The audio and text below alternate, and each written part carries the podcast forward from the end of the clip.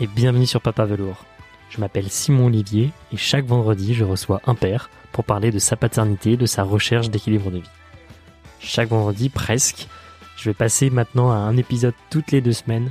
En effet, je vous parle beaucoup d'équilibre de vie sur ce podcast et aujourd'hui j'arrive pas à tenir la cadence pour conserver du temps pour la famille, du temps pour le sport et du temps à la création de mon agence No Code qui s'appelle bienfait.co. Aujourd'hui, nous sommes avec Assim. Assim est réalisateur. Il réalise des films, des courts-métrages, des vidéos. Il a notamment fait notre vidéo de mariage. Dans cet épisode, on parle de son éducation, de l'éducation qu'il a reçue, l'éducation aussi qu'il veut mettre en place pour son fils Elliot, de pourquoi il croit en cette éducation. On parle aussi de ces deux années qu'il a passées euh, avec euh, son fils Elliot, euh, où il s'est arrêté dans son, travail justement pour consacrer du temps avec lui. On parle de beaucoup de choses dans cet épisode, c'est vraiment passionnant. On va parler de films, on parle de dessins animés, on parle du Roi Lion, on fait tout un, tout un parallèle entre l'éducation, euh, le rôle de père et le Roi Lion. Ce sera à la fin, donc je vous laisse écouter tout ça. Bonne écoute. Petit match retour, oui. Après Nantes, Paris. C'est ça, un autre match retour. Euh, oui, pour expliquer un peu, effectivement, on a déjà fait un bout d'épisode ensemble avec un échec technique, une grosse frustration pour moi, mais effectivement, c'est la deuxième fois qu'on se qu'on se parle pour parler de ta paternité, ton équipe de vie. Euh, Assim, moi je te connais bien, mais euh, peut-être pour que tout le monde puisse te comprendre, savoir qui tu es. Est-ce que tu peux nous te présenter, présenter aussi ta famille, s'il te plaît? Donc je suis Assim Bola. On m'appelle, enfin quasiment tout le monde m'appelle Assim. Hum, La prononciation est compliquée de mon prénom, donc euh, Assim c'est c'est devenu mon mon nouveau prénom, un peu mon petit pseudo qui, qui me suit depuis bientôt 20 ans. Ouais. Et euh, et bah je suis marié avec euh, Ansa depuis euh, 2017 et j'ai un petit qui s'appelle Elliot de 3 ans et demi qui est chez papy et mamie en ce moment et est en train de faire le foufou. Je le récupère ce soir. Donc papa et maman profitent à Paris. Voilà. Trop bien. Est-ce que tu peux nous euh, raconter un peu comment s'est passé du coup le début de la paternité pour toi? Comment avec Ansa vous avez dit effectivement on, euh, on se met en couple, on est en couple, on se marie, c'est enfant. Comment ça s'est passé pour vous? Mais euh, c'est c'est pas du tout. Euh, je pourrais pas te, te parler de cheminement vraiment, ou de raisonnement, ou je sais pas comment on dit. Euh, en fait, c'est des choses qui sont juste faites naturellement comme ça. Je pense que ça ça découle de notre éducation, ça découle de de, de Enfin, je sais pas, c'est des, c'est des choses qu'on n'avait pas à réfléchir. Tiens, on va faire les choses. Est-ce que Hmm. ça te dit, on va faire comme ça? Est-ce que ça te convient? Enfin, c'est presque naturel en fait. Enfin, c'est quasi, enfin, c'est même naturel. Ouais. Ça s'est juste découlé comme ça, et puis on s'est mariés. Et après, je sais pas, un an, un an et demi plus tard, bon, un an plus tard, on a eu euh, Elliot. Elliot, euh, sans vraiment qu'on voilà qu'on réfléchisse à fond là-dessus. Hmm. Je pense que c'était, on voulait ça, on cherchait ce, ce modèle de vie depuis longtemps, Ouais. et ça s'est fait tout simplement de façon très naturelle. Quoi. Et, et toi, t'as toujours voulu des enfants? Oui. Pourquoi? T'arrives à ça Enfin, tu l'expliques comment? Par ce côté naturel encore ou euh, Oui, oui, parce que bah, parce que euh, je me rappelle mon, mon prof en seconde, je sais plus pourquoi, euh, il vient me voir, tu vois, dans les couloirs du Mm. lycée. Et euh, et il me dit euh, euh, vous vous êtes en train de grandir, vous êtes pendant il m'a sorti un speech, je comprenais pas pourquoi il il me parlait comme ça et il me dit vous-même vous allez vraiment grandir quand vous aurez un papa. Quand vous serez papa, Oui. pardon. Ouais. Et euh, là, je fais, mais, euh, mais pourquoi il dit ça? Mhm. Et parce que je pense qu'il a senti, oui, qu'il y a un côté naturel. C'est, c'est vraiment euh, un cheminement. C'est, c'est un peu mon parcours de vie, quoi.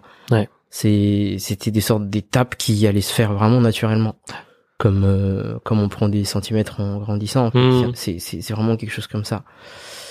Et du coup, euh, est-ce que ce, ce prof avait raison ou pas Du coup, qu'est-ce qu'a Mais je pense, Est-ce que t'as grandi du coup à ouais, je pense que j'ai grandi, ouais. Je pense que j'ai vraiment grandi. T'arrives à voir cet avant-après T'arrives à savoir parce que... Oui, ouais, ouais.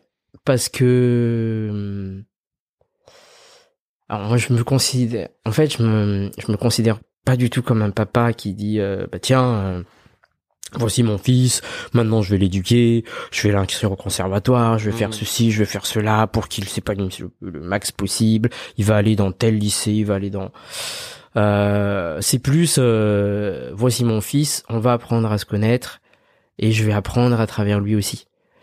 Et j'apprends beaucoup à travers lui, même s'il n'a que, que deux ans. Des fois, des fois même, il me sort des réflexions Hum, et je me dis, mais là, t'as pris une leçon, là. Ouais. Ouais. T'as un exemple? T'as un truc euh, récemment qui s'est passé euh, Justement, t'as as pris une petite leçon d'Eliott?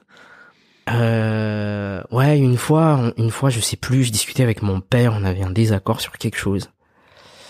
Et euh, donc on parlait, on parlait, on parlait, et à un moment donné, il est venu, à trois ans, hein.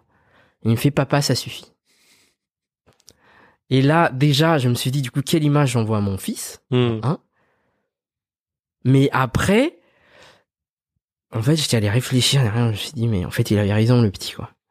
Il avait raison, que c'était absurde, cette discussion. Il il sentait qu'il y avait une tension, un truc avec Il sentait qu'il y avait une tension, et il sentait que c'est un truc qui servait à rien. Et c'était vraiment sa phrase. Je rajoute rien du tout. Il m'a fait, ça suffit, papa. Et, et bof. Ouais. Et rien de plus. Et ça m'a poussé à réfléchir derrière. Je me dis, mais pourquoi il a dit ça? Et c'est vrai que, bah, peut-être que c'était pas un spectacle glorieux. Alors, on n'était pas en train de, de, non plus de s'envoyer des noms d'oiseaux, tu Ouais. vois, mais, mais je pense que, euh, qu'à trois ans, ils comprennent beaucoup de choses et ils peuvent te dire aussi des choses. Ouais. Et, euh, et ce qui est génial aussi, c'est qu'on les éduque. Et en même temps, ils veillent à ce que l'éducation que tu leur donnes, eh ben, tu le respectes aussi. Donc toi, tu crois effectivement une sorte de, de contrôle, enfin pas de contrôle, mais de- d'autocontrôle de, l'enfant sur. euh, je fais en sorte effectivement que mon mes parents euh, soient meilleurs de ce qu'ils peuvent me donner un peu. euh. Non, non, je dis juste que je pense que l'enfant sait que, tu vois, il y a toujours, par exemple, je vais te dire un exemple, les gros mots. Ouais. On dit à nos enfants, oui, il faut pas dire des gros mots, c'est pas bien, alors qu'on en dit à longueur de journée, tu vois. Hein, là, je, enfin, il faut faire preuve d'humilité. Moi, je, Hum. après, je ne, je, je suis pas ultra vulgaire. Mais... pas le mec le plus vulgaire que je connaisse, mais Oui, mais, mais on dit toujours des petits trucs. bien sûr, oui. Il y a des petits trucs qu'on dit sans faire exprès parce Ouais. qu'on est énervé de quelque chose, parce que voilà. Et c'est marrant, mais aujourd'hui, du coup, j'ai un petit de 3 ans qui me dit à côté, euh, papa, t'as dit quelque chose qu'il faut pas là. Et Hum. bah ah bon? Et je me rendais même pas compte. Ouais. Et il me fait, qu'est-ce qu'on dit du coup?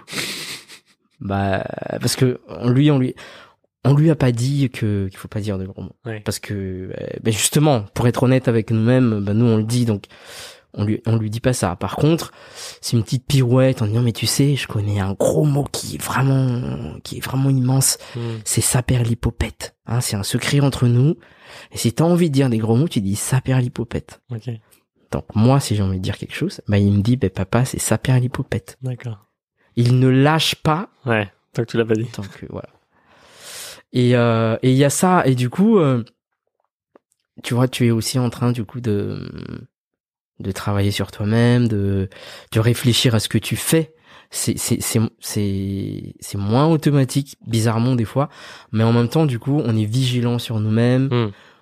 A une forme d'humilité qui qui grandit sur nous parce que bah, c'est c'est des enfants de 3 ans Ouais. et il faut accepter que même s'ils ont 3 ans, bah ils ont beaucoup de choses à nous apprendre. Et ça, c'est difficile, moi, je trouve. Enfin, comme tu dis, c'est faut faire preuve d'humilité. Ah mais c'est difficile. Quand ton fils te dit effectivement, euh, ou qu'il il reprend tes propres expressions Oui. avec un ton un peu autoritaire, Oui. tu dis, ah, mais attends, c'est Oui. moi l'adulte, c'est toi l'enfant un petit peu. Bah oui. Et c'est un peu le réflexe qu'on qu'on peut avoir, et je trouve ça super enfin, difficile de dire, mais en fait, non, il est en train de m'apprendre quelque chose, et je me mets à son, Ouais. on est au même niveau. Il est au même niveau. Ouais. Et ça, C'est pour ça que moi je me baisse toujours quand Ouais. je quand je lui parle. Et et c'est ça, c'est que j'ai pas du tout cette vision. euh, Je suis ton papa, tu es mon fils, il faut que tu m'écoutes, il faut que machin, je suis l'autorité, machin. C'est plus, euh, on est dans un dialogue. Bien sûr, j'ai des choses à à lui dire quand je suis vraiment. Mais en fait, l'humilité que je te parlais tout à l'heure et l'état d'esprit euh, que j'essaie d'évoquer en ce moment euh, m'oblige à l'écouter. Hmm. Et je pense que ça c'est très important qu'on les écoute aussi. Et plus on les écoute, plus on se comprend et plus on avance mieux. Moi, c'est vraiment le sentiment que j'ai moi. Et tu vois pas une limite enfin, En tout cas, moi, des fois, je me dis, si jamais j'arrive pas à euh, bien fixer, tu vois, la limite, enfin, avec lui des limites, tu vois, mettre des barrières claires Mhm. parce que justement je veux être à l'écoute, je veux mettre sa hauteur et faire ensemble. Mhm. Euh, moi j'ai le- ces petites craintes de dire ouais mais finalement ce modèle là, je vais lui mettre pas assez de limites et du coup ça peut le perdre ou ça va pas l'aider non plus à grandir de pas avoir de limites quoi. Oui, mais après, alors ça c'est c'est intéressant ce que tu dis et je pense que là il y a deux parents différents. Il y a le parent qui est qui, qui croit en son éducation Mm. et il y a le parent qui doute. Moi j'ai connu, euh, moi je connais des personnes. Euh, euh, j'ai une maman même en tête en ce moment. Euh, son enfant de sa fille de 7 ans lui parle et elle dit mais si elle a raison et du coup elle se met à douter, elle se met à remettre en cause toute son enfin tu vois. Ouais. Parce que je pense que dans notre société aujourd'hui, malheureusement, il y a des personnes qui ne sont pas euh, qui n'ont pas les repères. Alors je sais pas de quel repère c'est hein, je je je sais pas mais euh, je sais pas c'est quoi un bon repère, c'est quoi des bonnes Mhm. valeurs, c'est quoi je pense pas qu'il y a une éducation qui a le monopole des valeurs. Je pense que il y a plein de trucs universels et mais euh, mais le plus important c'est de croire un peu à l'éducation qu'on a eue. Bien sûr. Ouais. Si on l'a eu euh, enfin après Oui, ça c'est un pense débat on se construit toujours avec l'éducation qu'on a eue, soit en opposition, soit en faisant avec, soit c'est ça. effectivement. Mais le plus important de ce que tu dis, c'est effectivement de se dire j'ai confiance dans l'éducation qu'on mène en tant que parent Oui, et du coup bah je sais que je vais dans le bon chemin voilà, et exactement. j'avance dans cette direction quoi. Ce que j'ai reçu en fait, j'essaie de lui transmettre. Ouais. Mais je le transmets en, en échangeant. C'est pas un rapport maître euh, maître euh, serviteur, tu vois. C'est euh, tu vois, je, suis- je suis dans le cinéma Mm.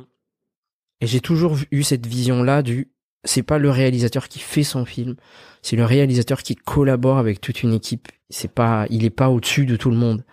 Il faut vraiment qu'il échange parce qu'il est, il est pas meilleur cadreur que son cadreur. Hmm. Il est pas meilleur, euh, il est pas meilleur décorateur que son décorateur. C'est, c'est, c'est vraiment une forme d'échange. Mais par contre, un réalisateur, il doit montrer à son équipe qu'il, euh, qu'il est sûr de ce qu'il dit. Ouais. Il est sûr de dire, euh, quand, quand le cadreur dit tu veux quoi comme cadre, tu peux me le dire. Il faut pas qu'il doute. Hmm. Steven Spielberg, il disait tout le temps, quand il a fait Jaws, qui est un film où le tournage est catastrophique, euh, et Spielberg, il disait, il faut pas que tu montres à ton équipe que tu perds le contrôle. Ouais. Parce que si tu perds le contrôle, c'est fini. Et je pense que ce qui fait euh, qu'un gars comme ça, qui peut tourner trois blo- blockbusters dans l'année, Hmm. Et un, ré- un autre réalisateur, ce qui fait que lui, il a toujours eu du succès de 25 à 70 ans. C'est unique. hein. Il n'y a pas un autre réalisateur qui a pu faire les choses comme ça. Qu'on l'aime, qu'on l'aime pas. Hmm. Mais dans le métier, il est exceptionnel. Ce qui fait ça, c'est que je pense qu'il est, il a vraiment la foi en fait. Il a la foi en quelque chose. Et je pense que c'est ça, c'est un peu ça la clé. Il faut qu'on ait foi à notre éducation, à, à ce que nous sommes aussi, euh, sans forcément avoir. de- C'est très difficile à, à Ouais, parce juger. que, ouais, parce que la, la- la limite, pareil, j'allais dire, hein, c'est ok. Pas être arrogant. Ouais, voilà, j'ai- confiance en moi, j'ai confiance dans l'éducation qu'on donne en tant que parent. Mais quelle manière tu restes aussi flexible pour dire je peux écouter d'autres choses, d'autres modèles. Bah, D'où la et je forme suis pas donneur, d'humilité. je suis pas donneur de leçons non plus. C'est ça. C'est dur. D'où la forme d'humilité euh, qu'il faut avoir. C'est que moi, bah, quand, quand mon fils me reprend, il y a des gens, comme tu disais, euh, l'enfant reprend, et bah c'est moi l'adulte. Enfin, Mm. t'as pas à me dire tu vas dans ta chambre, tu vois. Sauf qu'il a peut-être raison. Et parfois, il a même raison. Ouais. Et que s'il a tort, faut que tu te remettes en cause aussi parce que bah, c'est toi qui l'as éduqué quelque part. Et l'enfant est toujours là Hmm, pour te rappeler ça. On, sait tous que c'est une forme de mimétisme. Hmm. Euh, moi, je sais qu'Eliot, comment il parle aujourd'hui, des fois, il parle et il, il est un peu en mode virulent, euh, tu vois. Mais je me dis, mais non, mais c'est... Remets-toi en cause parce que tu parles comme ça aussi. Ouais. Tu parles comme ça aussi. Et il le voit et il le sait. Donc, il le reproduit. Et du coup, c'est là qu'on grandit. Parce Mm. que du coup, ben, on se dit, bon, allez, on va, on va essayer de, de prendre ça sur nous, ne pas s'énerver. En ça, elle a un peu plus de mal. Ouais. Donc elle, elle va s'isoler dans son coin. J'ai pas envie de m'énerver. Mm. Je suis euh, parce que bon, là après, euh, tu vois, on est on est d'origine malgache. Donc euh, bon, à Madagascar, c'est clair, c'est euh, les parents et les enfants et euh, les enfants, ils doivent écouter et on n'a même pas à justifier pourquoi on fait tel ou tel truc. Bon, euh, ça c'est un truc qui m'a troublé aussi parce que quand je vais à Madagascar, par exemple, et que c'est toujours une chance. Enfin, on me suis toujours dit que j'ai une grande chance de connaître ces deux civilisations. Ouais. L'Occident et euh, Madagascar, je dirais pas l'Afrique, mais un peu de l'Afrique, un peu de l'Asie. Hmm. C'est très métissé. Et du coup, euh, quand je vais à Madagascar, en fait, j'ai l'impression de voir des gens très bien éduqués. Alors que je me dis, mais oui, mais le modèle français qui est plus respectueux, Ouais. qui est quand même plus dans l'écoute, dans dans euh, dans le partage, dans le dialogue, dans la bienveillance, enfin, tu vois. Et ben, j'ai l'impression qu'il y a des gens paumés en France. Ouais. Et quand je vais à Madagascar, qu'ils sont pas paumés parce que justement il y a trop de liberté dans le modèle, tu vois. La, ben oui, on parle voilà, coup, t'as bienveillante. plus de repères en fait. Coup, ils savent plus où aller. Ouais. Ils se disent mais qu'est-ce que je dois faire? Alors que en fait les deux enfin pour l'enfant qui grandit le pilier c'est les, c'est les parents. Hmm. C'est nous qui donnons les repères et qui mettons les Ouais. repères à La l'enfant. famille, c'est la première société, c'est la micro-société qui construit euh, pour aller dans la plus grande société, quoi. Voilà. Et euh, et quand je vais à Madagascar euh, et du coup c'est marrant, c'est c'est là aussi que t'as bien raison quand tu dis euh, quand tu as utilisé l'expression donneur de leçons. Hmm. C'est que c'est vrai que quand je vais à Madagascar, il y a des choses qui fonctionnent. Pourtant, ça n'a rien à voir avec ce qu'on fait ici. Hmm. Ici, il y a des choses qui fonctionnent aussi. Après, quand on commence à y penser, euh, on va déprimer. et donc, je pense que voilà, il faut avoir foi en soi. Je reviens toujours là-dessus. Et, Ouais. et mais toujours garder l'humilité, écouter les autres, euh, essayer de grandir, voir des choses intéressantes. Des fois, euh, comme je filme des mariages, hein, c'est vrai que voilà, il y a cette fameuse épisode parce que moi j'ai filmé ton mariage Exactement. ouais. avec le tilt et euh, et quand je vais filmer des mariages, je retrouve des tu vois, je vois des familles avant. Ouais. Tu rentres dans l'intimité des familles. Ouais, des fois euh, même je vais chez eux du coup, il Mm. y, a- il y a des familles qui ont déjà des enfants. Et euh, et des fois ils discutent avec l'enfant de 3 ans, je fais mais qu'est-ce qu'ils font Il y a la Mm. télé qui est allumée qui Mais en même temps quand tu regardes de loin, tu te dis mais oui, mais il y a quelque chose qui fonctionne quand même. Il y a donc il y a pas de secret, il y a pas de secret. Ouais. Je pense que voilà. Mais le plus important, c'est ça.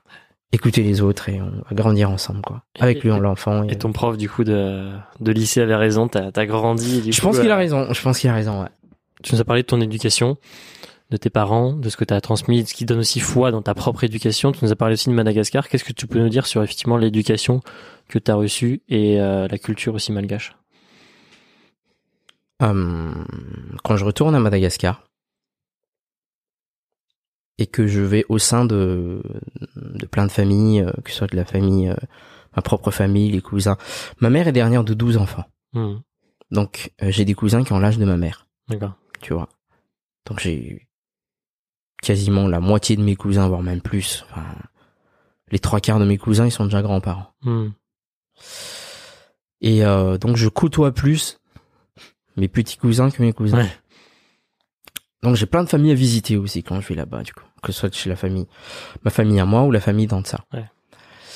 Et, euh, et souvent, euh, là depuis euh, plusieurs années, euh, quand j'y retourne, alors j'y sur, suis retourné qu'en 2015, j'ai mis du temps, j'ai mis 13 ans. Il se trouve que 2022, une année particulière, c'est parce que ça fait 20 ans que je suis en France. Et, euh, et c'est très symbolique parce que ça veut dire que j'ai passé plus de temps en Mhm. France qu'à Madagascar. Ouais. Et quand j'y suis retourné au début, tu vois, t'as un regard un peu euh, qui a beaucoup de recul et c'est très difficile de ne pas juger. Ouais. De ne pas te faire ton avis. hmm, Et quand je vais dans les familles malgaches, tu me dis mais cet enfant ultra soumis, euh, Ouais. qui doit écouter à la lettre tout ce que racontent les parents. Euh, les parents n'ont pas justifié quoi que ce soit. Et euh, mais en même temps, j'étais éduqué comme ça aussi. Mais t'as été éduqué aussi dans ce mix effectivement de culture que t'évoquais. Oui. Et euh, J'ai grand, j'ai grandi en France aussi. Ouais. Et euh, et je sais pas. euh, je pense que qu'est-ce que j'ai emmené là-bas? Je pense que j'ai pas envie de dire que c'est la chance d'être pauvre parce que je pense pas que ce soit une chance. Mais euh, mais je pense que le fait d'avoir grandi dans une société où euh, on n'a pas tout ce qu'on veut, on doit vivre avec beaucoup de contraintes, on doit faire les efforts pour avoir les choses. Ouais. Ben, ça nous a vraiment fait grandir ça. Et comment tu le transposes aujourd'hui dans ton quotidien? Du coup, on a parlé, t'as as parlé du cinéma, mais c'est vrai qu'on n'a pas présenté exactement ce que tu faisais. On a parlé de vidéos de mariage, etc. Oui, oui. Et effectivement, dans, dans ton activité professionnelle, peut-être tu peux présenter ouais, rapidement ce que tu fais. Ben, je suis réalisateur. Ouais. Je fais une école de cinéma. Donc depuis 2013, je suis réalisateur. Je fais de- des films d'entreprise. Euh, au mieux, c'est des, c'est en fait c'est des films un peu storytelling. Mm. C'est pas de la pub. C'est plus euh, une sorte de petit court métrage pour euh, un petit court métrage pour présenter les valeurs de l'entreprise. Pas filmer le produit. Ouais. Filmer, euh, filmer vraiment l'entreprise, les valeurs et tout ça. Euh, J'ai un petit slogan, c'est euh, arrêtez de dire ce que vous faites. Maintenant, dites-nous qui vous êtes. Voilà, c'est un peu ça. Euh, Je te posais la question du coup pour effectivement qu'on situe bien le contexte. Effectivement, tu es un intermittent du spectacle, on peut dire. pas du tout. Pas du tout. Moi, je suis entrepreneur maintenant. D'accord. Euh, J'ai une petite entreprise. Ouais. Donc je fais euh, donc euh, ces activités-là et je fais du mariage aussi à côté. Ouais. Parce que bah, en fait j'ai quasiment commencé avec le temps mariage en fait. Parce que tu m'as appelé Meilleur un jour et je lui ai dit bon bah c'est Simon, vas-y. Moi je t'avoue j'avais beaucoup d'a priori sur les mariages. Mm. Et Qu'est-ce que j'ai à faire de mariage? Je sors d'une école de cinéma. Moi ce que je veux c'est euh, faire des voilà un film de genre, euh, gna, gna, gna, du Shyamalan. Ouais. Et euh, mais j'ai fait ton mariage parce que tu me l'as demandé aussi, parce qu'on se connaît depuis quand même pas Mm. mal de temps. euh, euh, pour moi, c'était un peu, c'était symbolique. Je me suis dit, mais quand même, Simon, les premiers moments qu'on a partagés ensemble, c'était en Italie, assise. euh, il avait même pas 14 ans, C'est vrai. et euh, j'étais son animateur à l'époque, C'est vrai. quand même. Je devais, euh, je devais t'encadrer entre guillemets. T'as fait ce que- t'as fait ce que t'as pu. ce qui est ce qui est rigolo et euh, et du coup euh, aller à ton mariage en fait c'était très symbolique Mmh. il a grandi quoi Ouais, c'est c'est vrai. vraiment chouette mais du coup en faisant ce mariage là quand même c'était vraiment chouette Mmh. euh, de partager ce moment important du couple Ouais. et de sa famille et ensuite bah je me suis lancé là dedans mais j'ai eu d'autres d'autres expériences avec euh, avec des couples euh, Hmm. euh, magnifique, euh, mais vraiment magnifique. Et j'ai découvert beaucoup de choses derrière. Enfin, par- je vais donner un exemple, mais par exemple, j'ai filmé un, un couple il y a deux ans. Et euh, un mois plus tard, j'ai eu un mail de leur papa, disant du papa de la mariée, qui Mm. disait mais on a vu le film. euh, Est-ce qu'on peut discuter ensemble? C'était magnifique. machin. Et il se trouve que c'est un papa, euh, il est chrétien, catholique, mais euh, il a une démarche. Il a une démarche en fait. Il, il est allé vers le judaïsme Mhm. pour lutter contre l'antijudaïsme, l'antisémitisme et pour mieux comprendre euh, le judaïsme. Aujourd'hui, le judaïsme, quand on en parle, on a toujours un aspect un peu, tu vois, on parle quasiment que de la Shoah. Hmm. Et même moi, en fait, la première fois, du coup, il m'a, il m'a emmené dans une session où on va rencontrer des jeunes juifs. D'accord. Et c'est la première fois que je voyais des juifs. Hmm. C'était quand même, je me suis dit quand même, mec, mais t'as, t'as, t'as plus de 30 ans. Ouais, C'était un peu troublant. Et du coup, je suis parti dans une aventure euh, théologique, on va dire, pour un peu découvrir euh. Tout en filmant un peu ou non? Tout en filmant, mais c'est tout un documentaire. Très bien. Et à la découverte du judaïsme et de découvrir aussi, en fait, lui, lui, il a dit, euh, tu sais, euh, moi, je suis chrétien, Mm. mais euh, mais du coup, euh, le début de l'ère chrétienne, c'est un peu le, le Christ, Jésus, et lui m'a dit, mais en fait, Jésus, il est juif, il est né juif, il est mort juif. Hmm. Et quand il m'a dit ça, je lui ai dit, bah, il a, il a raison. Hmm. Et du coup, il m'a fait, euh, pendant le montage, il me fait des, des parenthèses pour me parler de l'antisémitisme, l'antijudaïsme, qu'est-ce que c'est que ceci, qu'est-ce que c'est manger cachère, qu'est-ce que Ouais. c'est. Et euh, Ouais, donc, Et en fait, voilà. de mariage. euh, voilà, Le- on part d'un mariage et on apprend en fait sur tout un peuple Ouais. comme ça, sur tout un peuple qui a été persécuté depuis un moment. On a tous vu 39-45 et tout ça. Et euh, voilà, t'apprends beaucoup de choses sur euh, sur des peuples, sur des civilisations, et même juste des fois tu apprends sur des familles. Et et encore une fois, c'est, je reviens au début, c'est c'est la forme de partage qui qui Hmm. c'est une forme de partage qui est c'est bluffant quoi. Ouais. C'est enrichissant, c'est tout ce que tu veux. Et c'est ça que j'aime dans le mariage. On a l'impression que c'est juste euh, Oui. une petite journée sympa, on bouffe du foie gras, mais ça, ça va bien au-delà. Mmh. Il y a des mariages de copains où j'étais invité, Ouais. où j'étais moins ému. Mmh. Il y a des mariages où j'étais prestataire. Voilà. On va juste résumer sur ça. C'est beau. Et je te posais en fait la question de effectivement parce qu'on a, on a fait une partie sur, sur les mariages, mais effectivement tu parlais tout à l'heure de ouais la, la chance, même si c'est pas vraiment une chance d'être pauvre, mais de pouvoir en fait vivre simplement. Et je te pose la question parce que euh, pour te connaître, je sais que c'est pas l'argent qui te qui te fait vibrer, c'est tous ces projets là, etc. Et euh, je sais qu'aussi le métier euh, de réalisateur, c'est euh, c'est un métier, enfin dans l'entrepreneuriat en général, c'est pas précaire, mais euh, en fait les, les revenus sont irréguliers. Euh, comment toi tu vis ça, ce métier-là? Tu l'as vécu avant sans enfant, maintenant comment Est-ce que est-ce que ça change quelque chose d'avoir un enfant quand tu fais ce métier-là? Euh, Est-ce que ça change quelque chose? Euh, J'ai envie de dire oui. J'ai envie de dire oui, mais pas comme ce que je- j'espérais, tu vois. Pas Mhm. comme ce que je...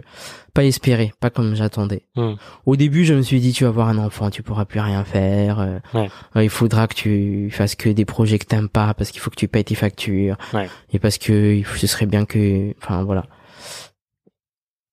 Et en fait, pas du tout. Euh, quand j'ai eu Elliot, en 2018, euh, j'ai arrêté pendant deux ans. Je- Enfin, j'ai décidé d'arrêter pendant deux ans. T'as décidé au moment où t'as eu Elliot ou t'avais décidé avant que Rien n'était euh, pensé. euh, Bah, je pense que ça, tu l'as compris. Entre toi et moi, ouais, c'est- un peu les choses.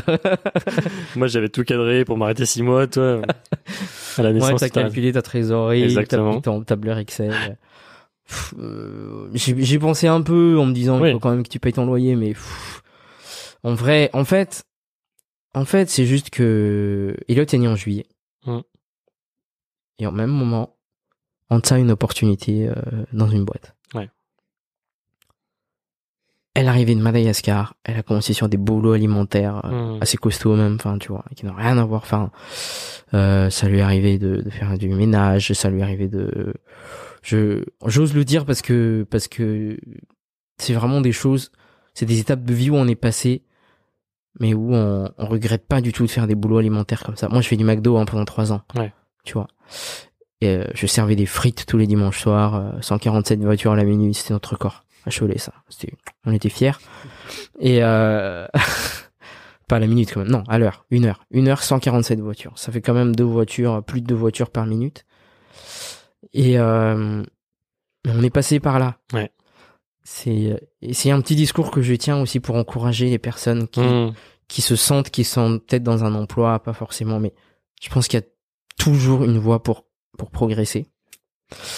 Et euh, donc, elle a eu cette opportunité. Elle a suivi une formation à côté parce que elle, c'était compliqué. En fait, elle a un bac plus 5 en finance, en Ouais. comptabilité. On arrive en France et on lui dit, écoute, tu fais table rase sur tout ce que tu as fait, Hmm. t'as un bac. Voilà. Et du coup, elle a, elle a refait une alternance, une entreprise qu'il a acceptée. Et là, je lui ai dit, en fait, bah écoute, vas-y, quoi. Vas-y, t'as une opportunité, on va pas, enfin, Hmm. voilà. Et moi, je vais garder le petit. On va passer nos journées ensemble, ça va être rigolo. Et puis c'est ce qu'on a fait, on a passé nos journées ensemble. Je le portais avec euh, le, son foulard, là, tu sais, le Ouais. charpe de portage, et on, on se baladait. Et il dormait, et quand il dormait, je faisais des petits trucs, des petits projets à moi. C'était un peu une vie comme ça. Donc j'avançais moins vite de côté professionnel. Ouais. Mais en fait, non. C'est après que je me suis rendu compte que non. Parce que je sais pas pourquoi. Mais en, en faisant les choses du coup calmement, Mm. sans se dire il faut que. Ouais. Et ben les choses, tu vois, les planètes s'alignent, les, les choses tombaient petit à petit. Je sais pas pourquoi. euh, c'est le moment où tu, est-ce que c'est le moment où tu cherchais le moins le boulot que du boulot. Ah, mais non, mais- eu du boulot. bah, j'ai eu tous les contrats du monde. Ouais. 2019, 2020, et, et j'ai eu des contrats sans- sans- avec zéro com, j'avais pas de site internet, rien. Hmm. rien. Je, je, je vendais rien du tout, c'est juste que bah, on m'appelait, assis, mais il y a un bouche à oreille qui se met en place et tu sais pas pourquoi. Ouais. Ça découle quoi. Du coup, j'ai jamais eu de mal à payer. Enfin, tu vois, Mmh. j'ai pas eu de problème financier ou quoi que ce soit en gardant Elliot à la maison. C'est étonnant, mais c'est comme ça. Et j'étais pas salarié, j'étais Mm. pas. Et comment t'as vécu du coup euh, ces journées justement, ces deux ans avec lui? C'est quand même dingue de se dire effectivement que t'as pu passer ces deux premières années de sa vie euh, avec lui. Je sais pas si tu- Euh, est-ce que tu le referas pour les si, si- si vous avez d'autres enfants, est-ce que tu le referas? La réponse est non. Parce que je pense que maintenant, après les deux ans, je, je me, je me pose la même question que toi. Mais, Ouais. mais comment t'as fait? Comment t'as fait? Parce qu'aujourd'hui, je regarde Elliot deux heures, je fais, mais Elliot, tu... Hmm. Mais euh, je sais pas, ça s'est fait, ça s'est fait comme ça. C'est, c'est... Ça se fait parce qu'il fallait le faire aussi. C'était ce choix de couple, de dire effectivement on privilégie. Non, j'avais, non, non, non. J'ai toujours, euh, par contre, j'ai eu mes parents à côté. Ouais. Mes parents passaient des fois, tu vois, si j'avais envie de souffler, je voulais aller au cinéma, je voulais partir quelque part, euh, le temps de, bah, mes parents venaient. Ouais. Donc c'est, ça a jamais été, euh, j'ai jamais vécu, euh, entre guillemets un calvaire ou je sais pas quoi. Hmm. J'ai jamais été en difficulté pendant les deux ans. Ouais. C'est marrant, mais je, je, je sais pas pourquoi. Mais Tu, tu parles de tes, de- tu équilibré, parles de tes parents, enfin du coup des grands-parents d'Eliott. C'est quoi l'importance effectivement de la de cette transmission, tu vois, un peu intergénérationnelle? Comment vous le vivez vous dans, dans votre famille? C'est quoi l'im- l'importance de, de ce truc intergénérationnel? Euh, Déjà, eux, ils, euh, bon, ils ont un coup de jeunesse là, c'est incroyable. je, je les vois changer aussi euh, et grandir aussi. C'est le seul petit-fils, euh, C'est le seul. Mm. C'est le seul. Et euh, et après il y a mes parents. Mes parents m'ont éduqué. Mm. Et je reviens toujours à ce côté où je crois à mon éducation. Et du coup, euh, que mes- mon, mon fils perd du temps avec mes parents, Ouais.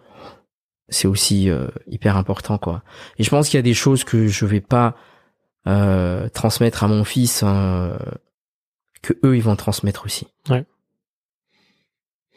Et qu'est-ce que- d'important.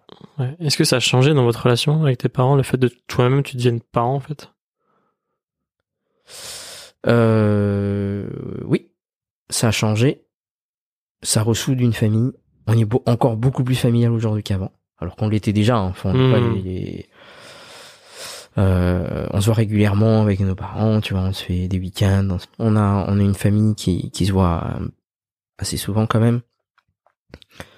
Euh, mais c'est marrant, oui, ça, ça, ça a apporté encore quelque chose en plus dans notre famille. Je sais pas quoi, mais euh, mais on progresse, on, il y a des petits trucs en plus qui, qui se mettent en place, on sait pas. Et, et qu'est-ce que du coup l'arrivée d'Eliott a donc ça a changé pour votre famille? Et qu'est-ce que ça a changé peut-être dans votre si on se resserre dans votre petite famille dans ta relation aussi avec Ansa, tu vois, puis si on a à l'échelle du couple? À l'échelle du couple, euh, qu'est-ce qui a changé? Bah, on, on passe de 2 à 3. Ouais, Donc il faut apprendre aussi à vivre à 3. fallait déjà apprendre à vivre à deux. Exactement. il faut apprendre à vivre à trois, ouais. C'est exactement ça. Et surtout que tu apprends toujours un peu à, évo- à, à, à- à avancer à deux aussi. Hmm. Toujours. Parce qu'il y a toujours euh, le 2 quelque part. Et il y a le 3 aussi. Et du coup, euh, ouais, c'est... Mais il faut le prendre positivement parce que... Alors, il y a des difficultés, je l'avoue. Tu passes par des moments... euh, pff, tu te dis, mais en fait, mon couple, euh, maintenant... Ouais, tu vois, il y a, il y a ce discours que j'entends des fois. Oui, l'enfant, ça va casser le couple. L'enfant, Mhm. ça va. Mais en fait, euh, ça revient toujours à ce que tu disais au début. L'enfant, ça permet peut-être aussi de de dire au couple, de tu vois, de ne pas se reposer sur les lauriers, de de remettre en en cause certaines choses. Ouais. On est passé sur, des étapes très compliquées, mais on grandit toujours quoi. Là, on Mhm. ressort, tu vois, plus grandi. Et je pense que c'est aussi parce qu'on est trois. Ouais. Si on n'était que deux, je pense que Ça aurait pu exploser, quoi. ah bah oui. Mais le fait d'être trois, c'est plus solide. Hmm. Il y a plus de liens. Mais c'est pas forcément parce qu'il y a un enfant que tu dis bah non en fait. Ah non, c'est pas du tout. C'est pas euh, parce que tu ça. vois le truc. euh, ah mais il y a un enfant, donc il faut pas qu'on gna gna gna. Ouais ouais ouais, non, il faut qu'on. Tu vois dans dans Ozark, il y a ce truc. euh, tu sais, nous nous sommes une entreprise et notre Hmm. boulot c'est d'élever nos enfants maintenant. Voilà. Mais nous deux c'est fini. Non, t'es. En fait, on s'est respecté avant, on s'est aimé avant. c'est- Pourquoi est-ce que, enfin moi j'y crois pas on- que deux personnes ne s'aiment plus. Enfin j'y crois pas à ça. Je sais pas ce que c'est. Alors c'est pas la même chose. Ouais. Mais il faut accepter d'évoluer en fait. Tout est sur le mot aimer en fait. Je pense à, ça. effectivement comment le mot aimer évolue C'est ça. et euh, l'évolution de l'amour dans le couple quoi. C'est ça. C'est c'est pas une constante. Se dire que tu peux pas te dire on s'aime aujourd'hui, ça va être pareil demain et après-demain, etc. Mhm. Euh, et il y en a ils disent euh, ah mais tu vois il y a alors il y a un court métrage que j'adore. Euh, je te l'enverrai si tu veux. Mais en gros c'est un gars qui offre un médaillon à une sorte de pendentif à, à sa copine pour Mhm. se racheter parce qu'il a fait une connerie en boîte la veille. Et, euh, et c'était écrit euh, je t'aime euh, euh, plus qu'hier mais moins que demain. Tu vois, ce Mhm. truc où, très mathématique, c'est une suite numérique en fait où n euh, Ouais. n plus 1 égale machin. Enfin, et euh, c'est pas ça. C'est c'est vraiment une évolution, c'est différent. Il y a une complicité et c'est pas la même. Et et c'est là que c'est important de de, de s'écouter, de dialoguer, de de vivre des choses, de vivre des choses. Tu vois, c'est bête, mais genre euh, bon, euh, quand on est allé voir le roi lion hier Ouais. le show il commence et je regarde le visage dans ça qui est quasi en larmes au bout de Mm. d'une minute et, euh, et là je me suis dit c'est des moments comme ça en fait Mm. que c'est des moments de partage comme ça qui font tout qui font vraiment tout et qui valent plus que tout aussi Mm. Qui efface euh, toutes les difficultés. Enfin, Ouais. pas qui efface parce que mais ça n'efface pas parce que les difficultés ça nous aide aussi à Ouais. à, à, à- avancer Mm. mais euh, mais en fait ça ça nous ramène un peu et c'est pour ça que j'adore ce ce ce, ce show en fait on voit le roi lion on pense au dessin animé mais il y a une grosse enfin euh, la metteur en scène Julie Taymor a refait toute une création théâtrale de A à Z derrière d'accord. et euh, au-delà du fait que artistiquement c'est exceptionnel, il y a des valeurs dedans qui te ramènent en fait une forme d'humanité. Tu vois, ce, ce cast, il y a 17 nationalités, je crois, ou je sais plus Mhm. combien, tu vois.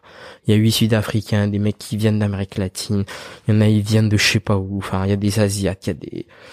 Ça vient de partout. Ouais. Et, euh... et en fait, ça te met en face euh, une forme d'humanité qui te dit pff, les barrières, les machins, tout ce qu'on a créé, tous les trucs qui... Enfin, en fait, on peut tous être ensemble et on peut tous discuter et on peut tous grandir, Mm. on peut tous apporter des choses en fait.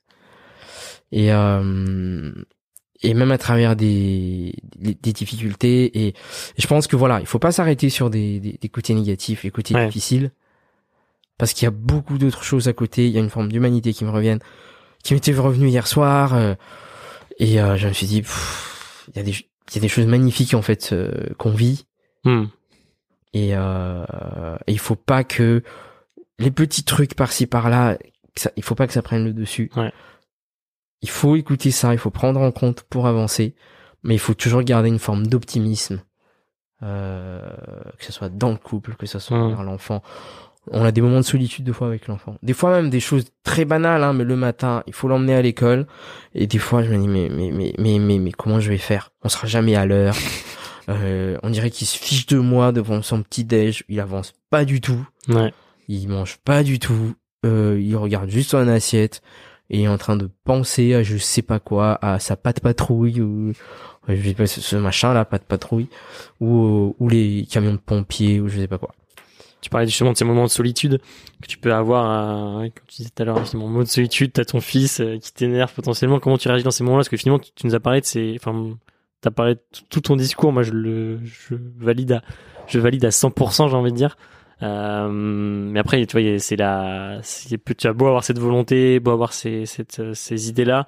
On est humain. Comment, effectivement, dans les moments difficiles, dans ces moments de vie, en fait, tout bête, où, Mhm. euh, effectivement, on est le matin, c'est galère, ou on est le soir, les enfants sont parfois fatigués, c'est Mhm. difficile. Comment toi tu comment tu réagis à ce moment-là? Comment tu le vis? Euh, je réfléchis pas forcément. Je fais les choses euh, en faisant, enfin, je fais les choses, euh, enfin, ce qui me vient en tête à ce moment-là.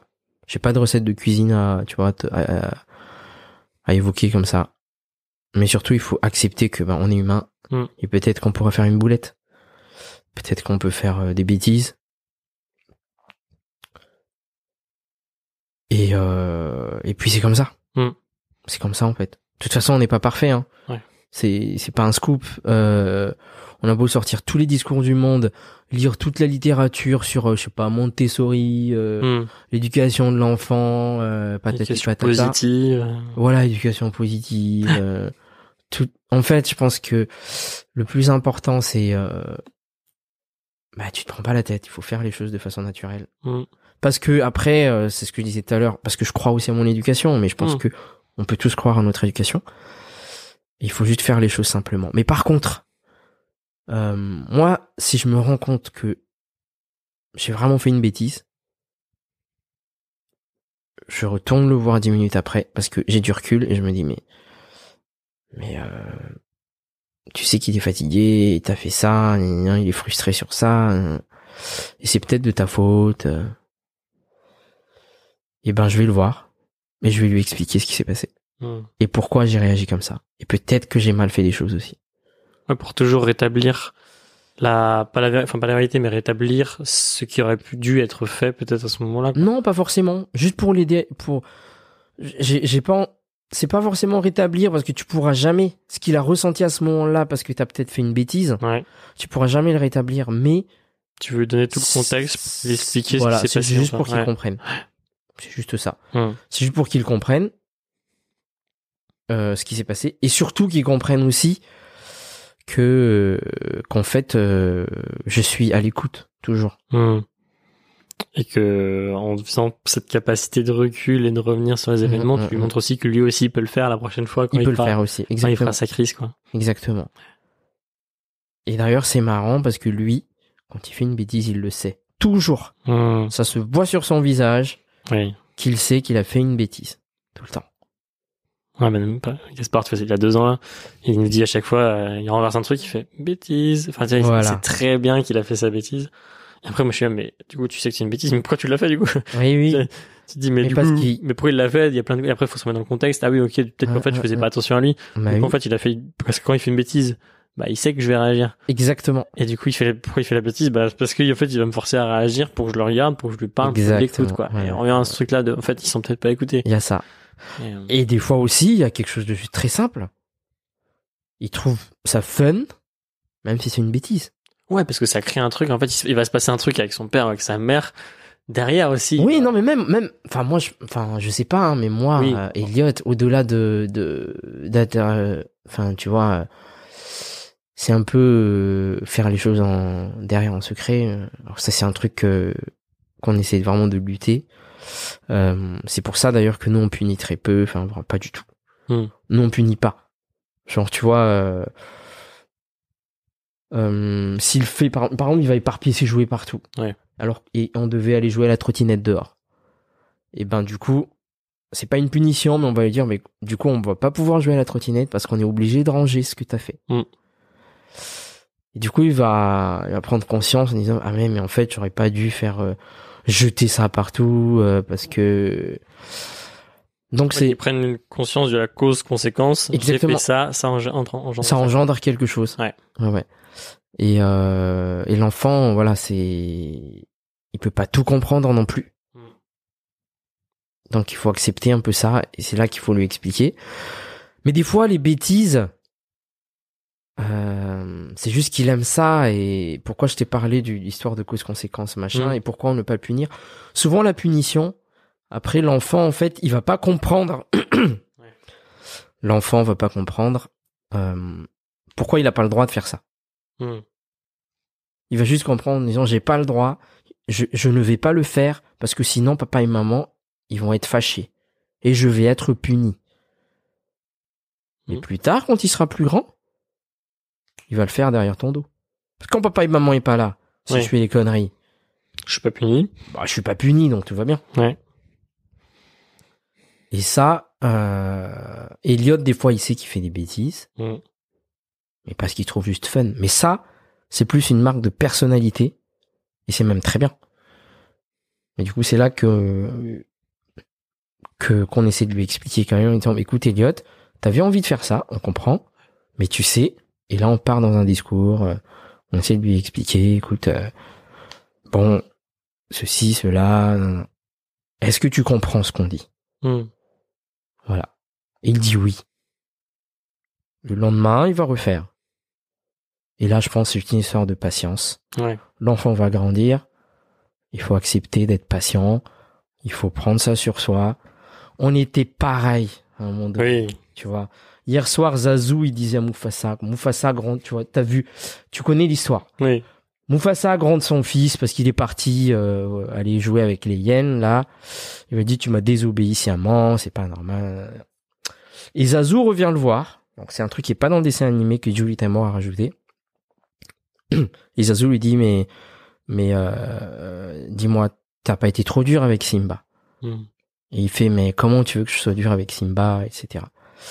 Et il lui dit mais vous tu sais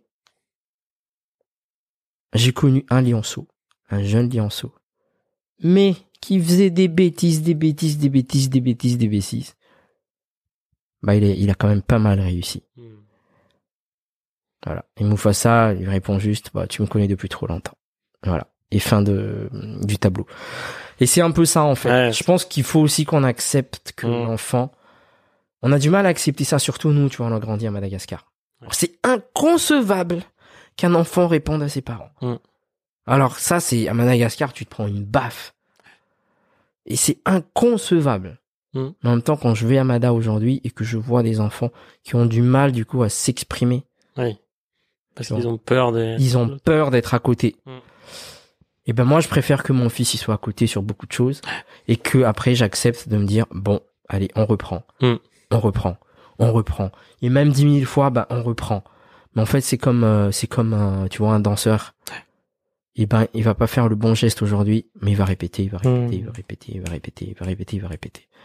Et c'est un peu ça, je pense. C'est tout tout tout le clé de la pédagogie, c'est de ne pas désespérer c'est d'essayer de juste de grandir, de grandir. Et on grandit toujours. Tu vois, là, on a plus de 30 ans. Comme je te dis, même avec un enfant de 3 ans, ben, tu grandis. Donc, je pense que tu peux grandir sur tout, quoi. Mm. Tu vas voir un film, tu grandis. Tu lis Ouais. un livre, tu grandis. Tu grandis de tout. Tu, tu nous l'as évoqué, le- le- tu nous parles de diffusion du Roi Lion d'hier soir Ouais, et de tout ce que tu as pu apprendre. Le Roi Lion, je l'ai vu 12 fois. Ouais. Mais t'apprends à chaque fois. J'apprends à chaque fois. Et le, le, le, le, le comédien qui a joué Scarrière, on a échangé longuement euh, après. Euh, il a dit une chose très intéressante. Là, dans un mois, il va atteindre les 1000 représentations. Mm. Il a joué ce truc mille fois. Et euh, je lui ai posé la question, je lui ai dit, mais tu sais, Olivier, euh, comment tu fais?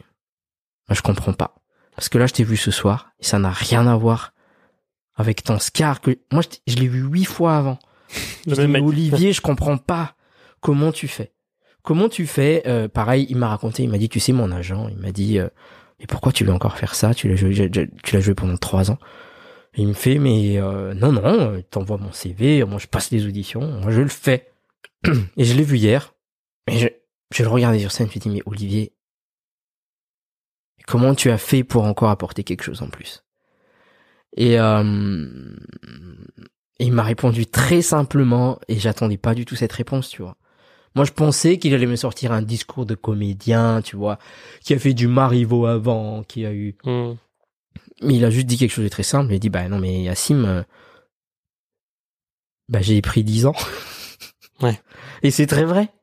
Parce qu'il a, il il a simplement vécu et, Et du oui, coup il, il a sortir des trucs. euh, depuis. Mais c'est ça. Et il m'a dit, tu sais, Le Roi Lion, c'était ma première comédie musicale. Avant, j'ai fait du théâtre. Mm.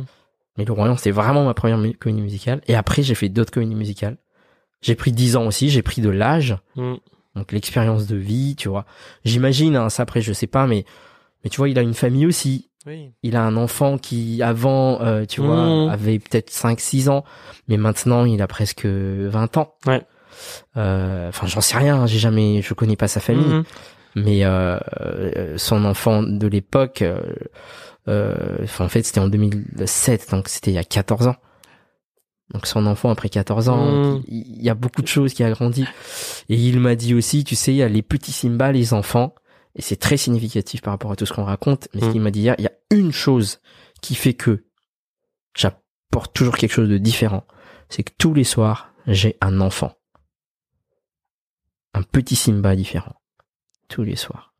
Ce qui, la législation française fait que on peut Ah oui. pas faire jouer des enfants tous les jours. Mhm. Donc en fait, il y a sept petits Simba, sept petites Nala. Trop bien. Donc Et tous donc, les soirs, fois, il change de Simba. Et il change de- d'enfant avec lui. Et du coup, il essaie de rapprendre quelque chose de différent. Exactement. Cet enfant lui apporte autre chose. Ouais. Et c'est ça en fait. Hmm. C'est marrant quand il m'a dit ça, mais je me suis dit mais en fait le comédien et c'est toute l'humilité, tu vois. Ouais. Le comédien qui a passé mille représentations apprend d'un gamin de 8-9 ans. En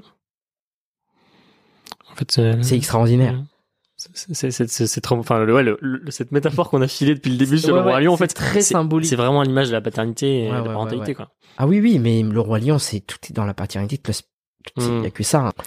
Et euh, et c'est et vraiment la paternité, c'est vraiment ça. C'est c'est c'est vraiment c'est vraiment ce côté-là. Et ces petits lionceaux, ces- ces enfants. Et Olivier m'a dit quelque chose de très intéressant hier. Il m'a dit et y a ça va même au-delà de ça parce que les petits Simba, Mm. Tu vois, c'est des enfants ils grandissent très vite. Oui. Tu vois bien ton fils, euh, je sais pas combien de centimètres il prend par par mois, mais c'est hallucinant. Bien sûr. Enfin, c'est hallucinant. Et en fait, il y a une règle où les petits Simba, euh, ils doivent pas dépasser la marionnette de, de Timon. C'est la règle. Bref, c'est un peu le, le- voilà. Euh, mais en gros, il y a une certaine taille. Et après, ils vont muer aussi, tu vois, Ouais, au niveau des chants et tout, c'est compliqué. Donc, petit Simba, petite Nala, à un moment donné, ils sont vite remplacés. Ouais. Et du coup, il y a d'autres enfants qui arrivent. Et c'est des enfants qui, au final, apportent un souffle à tout le cast et qui apporte quelque chose de de, de... Tout comme un, un, un nouvel enfant dans une nouvelle dans une famille exactement. apporte un élan nouveau et une nouvelle organisation. Exactement. chose. Alors le but n'est pas je vais faire un enfant parce que Bien sûr.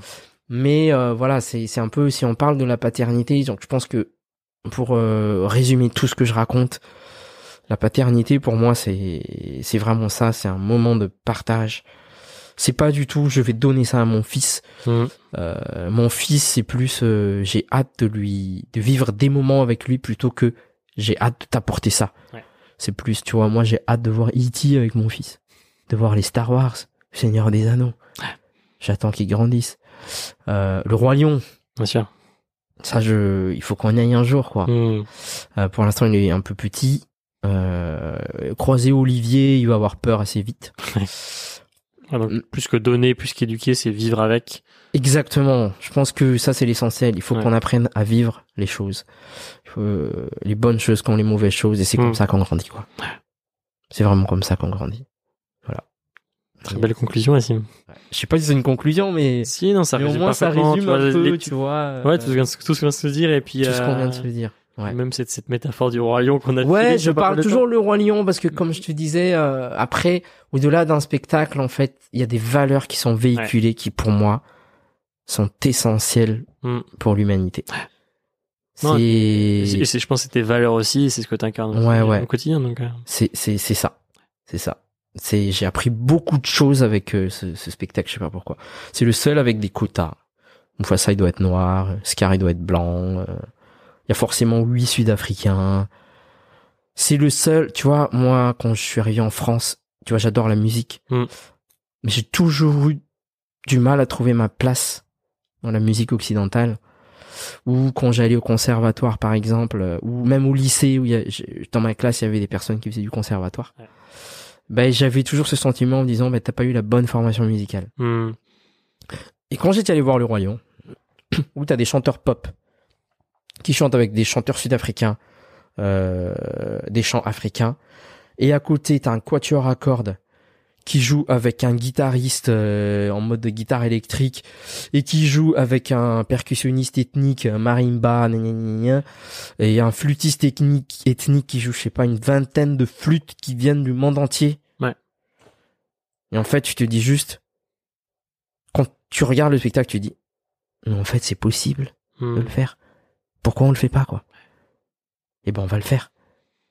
c'est c'est- voilà, c'est ces genres de valeurs comme ça qui qui font ben soyons ensemble et, et on Mm. va avancer ensemble et et pour moi c'est juste la famille quoi. Merci Yassim. Ben de rien. Un grand merci. On a réussi, C'est on a réussi à le plaisir. faire. On a réussi à la faire cette C'est conversation. vraiment un grand plaisir. euh, Je sais pas si on a tout dit. Et je pense, j'ai l'impression qu'on n'a pas dit. Enfin, on n'a pas du tout eu la même démarche que la dernière fois. Non, Mais c'est ça qui est génial. c'est parfait. C'est ce qu'on euh, voulait. ouais. ouais. Et euh, en tout cas, c'est un grand plaisir. Merci de m'avoir euh, de m'avoir euh, permis de parce que même tu vois encore une fois même discuter là là Mm. bah il y a des choses qui viennent en tête et qui et qui Ouais. voilà c'est c'est ça qui me plaît aussi avec le podcast, c'est que Ouais, moi, tu vois, j'apprends de chaque conversation, puis même, en fait, euh, ça nourrit d'autres réflexions pour ceux qui le font, pour ceux qui écoutent, et puis pour moi aussi, bien sûr. je vais moi je vais m'y mettre aussi je pense Ouais ouais ouais un petit truc artistique euh, Bon, je ferai suivre ça un tiens, à la a suite. des alors. comédiens des des Il faut, acteurs il faut, des techniciens Il faut créer des, des petites étincelles euh, et des échanges. parce que au-delà d'apprendre à comment euh, faire de la entre guillemets enfin au, au- au-delà de parler du savoir-faire artistique Mm. du genre euh, la technique ou je sais pas quoi au cinéma ou au théâtre ou, ou à Broadway ou peu importe euh, c'est surtout parler de l'aventure humaine qui se passe euh, au sein d'un tournage au sein Mm. d'un spectacle vivant donc ouais Faut merci beaucoup de m'avoir euh, motivé là des histoires. Ouais. Merci Yassim. mais de rien grand plaisir